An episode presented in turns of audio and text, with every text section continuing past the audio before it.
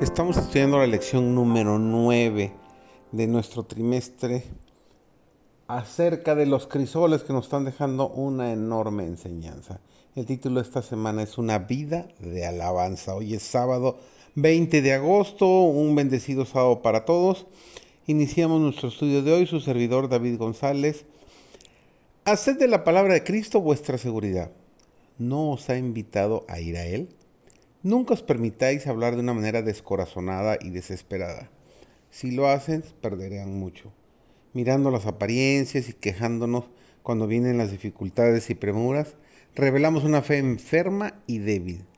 Hablen y obren como si vuestra fe fuera invencible. El Señor es rico en recursos, el mundo le pertenece.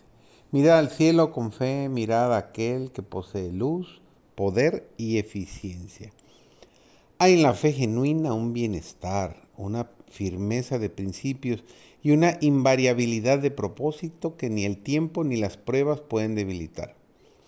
Nos dice Isaías capítulo 40, los versículos 30 y 31, los mancebos se fatigan y se cansan, los mozos flaquean y caen, mas los que esperan a Jehová tendrán nuevas fuerzas, levantarán las alas como águilas, correrán y no se cansarán, caminarán y no se fatigarán. Muchas veces la vida cristiana está rodeada de peligros y el deber parece difícil de cumplir.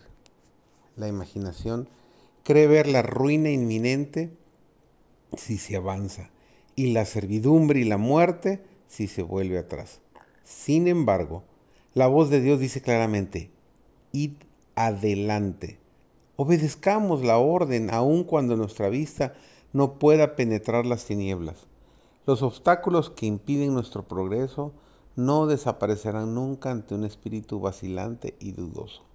Aquellos que difieren la obediencia hasta que toda incertidumbre desaparezca y no queden riesgos de fracaso ni de derrota, no obedecerán nunca.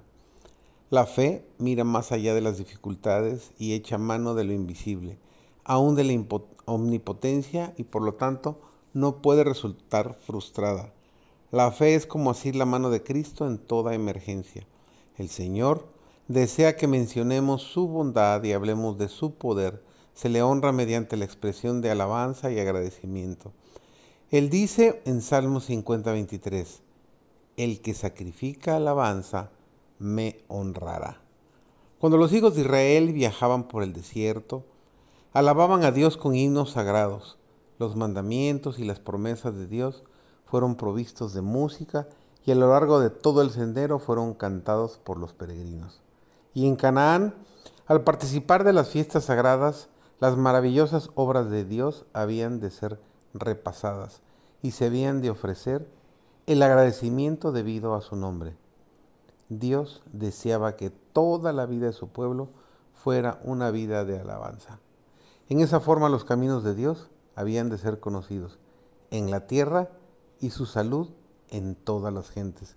Nos dice el Salmo 67, 2. Así debería ser también hoy.